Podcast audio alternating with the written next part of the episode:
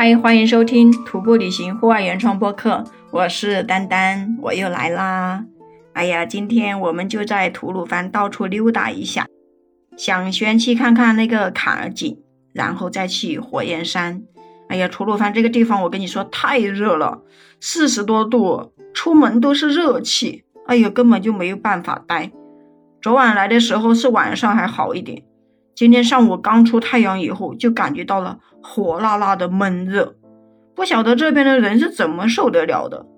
以前小的时候，只是在上学的时候听说过吐鲁番盆地，但是觉得离我们很遥远很遥远。今天来到这边，还感觉有点新鲜的。我们就四个人包了一个车，先去的坎儿井。那，怎么说呢？就是说这个吐鲁番这边的水源是怎么来的吧？坎儿井是这边一种特殊的灌溉系统，我听那个别人的导游介绍的，因为我们四个人没有请导游，我们就一直跟在别人的队伍里面听别人介绍，就当我们也请了一个导游吧，这样我们还省钱了。而且他还说，这个坎儿井与万里长城、京杭大运河并称为中国古代的三大工程。这里说的是古代的哈，不是现代的。坎儿井的总数有一千一百多条，全长大约是五千公里。做这个工程的人可太厉害了。你看，想想这些聪明的人，哎呦，再想想我自己，真的是把我秒的渣都不剩。看完这个坎儿井，就去火焰山。哎呀，我跟你说，这一路上越往火焰山越热，这个地上的植物都特别的越来越少。那个吐鲁番不是产葡萄吗？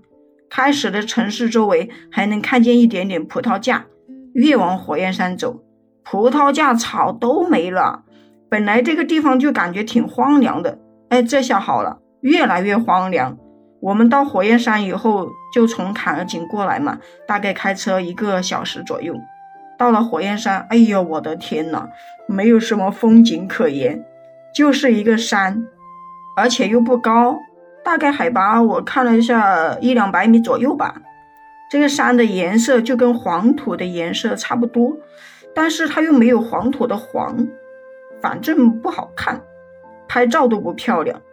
然后我们就在车上的时候就不敢开车窗，一打开就是一股热气往车子里面钻。然后我们就在犹豫要不要下去拍个照，拿出手机看了一下温度，只显示四十度。司机说只显示吐鲁番的温度，不会显示火焰山的。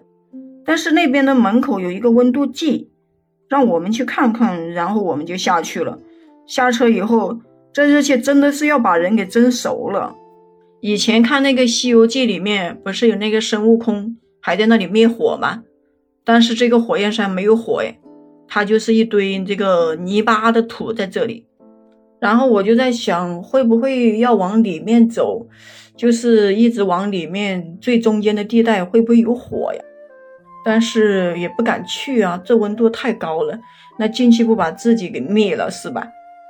我们下车去拍照以后，就问了旁边的人，问一下这个火焰山有多少度，他们就说有五十二度。据说火焰山的温度应该不止五十二度。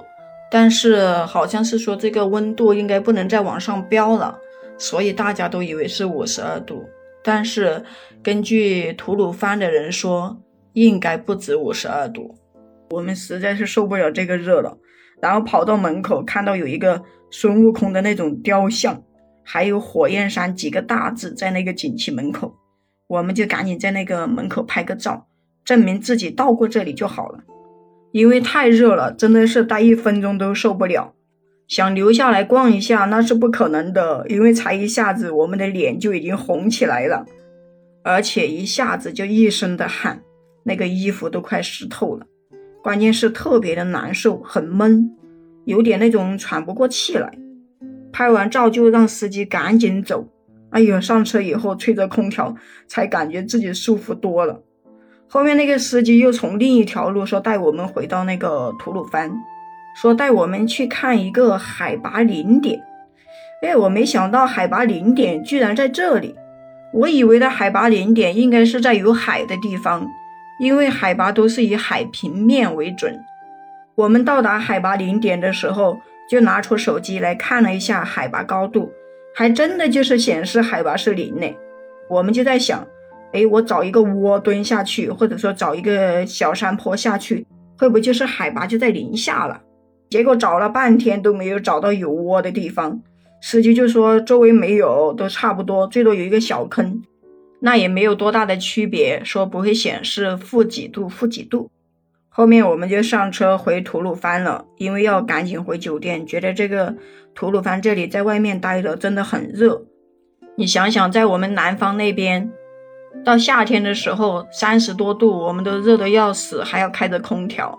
这里都四十多度，关键是还很闷。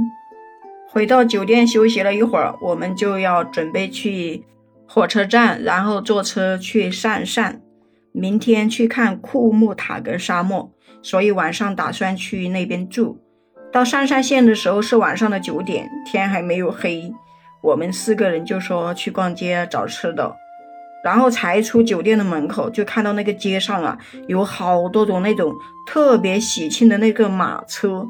这个马车可好看了，马的头上也带着花，而且那个马车上挂了很多的那种小装饰，就是一个花车，花的马车。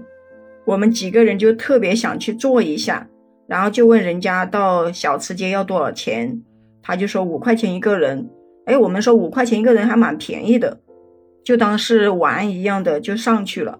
哎，我跟你说，原来这个是别人也可以上来坐的，而且他还一直看路边，这里的人就跟等公交车一样的，看到这个马车就上。我们以为这个车只是坐我们几个人就好了。结果人家一路上的走走停停，有人上有人下的，太搞笑了。我们就说这个是坐马车还是坐公交车呀？还有人等马车坐的。然后看着这个街道这种车水马龙的，这个马它也不怕车，而且这些车吧，它也会让着这个马。嗯，开始还有点特别的害怕，因为这个车特别多嘛，怕这个马乱跑会不会出现什么意外。结果自己的担心都是多余的，人家这边已经形成了这样一的一个流程，坐了半个小时就到了我们要找的小吃街，还有特别多的小吃，有卖水果的，还有卖那种烤鸡、烤鸭的，还有那个烤兔子，反正好多都属于夜宵一类的。本来我们到了也是晚上，然后我们就买了一点当地的那种烤鸡，还有那个其他的水果。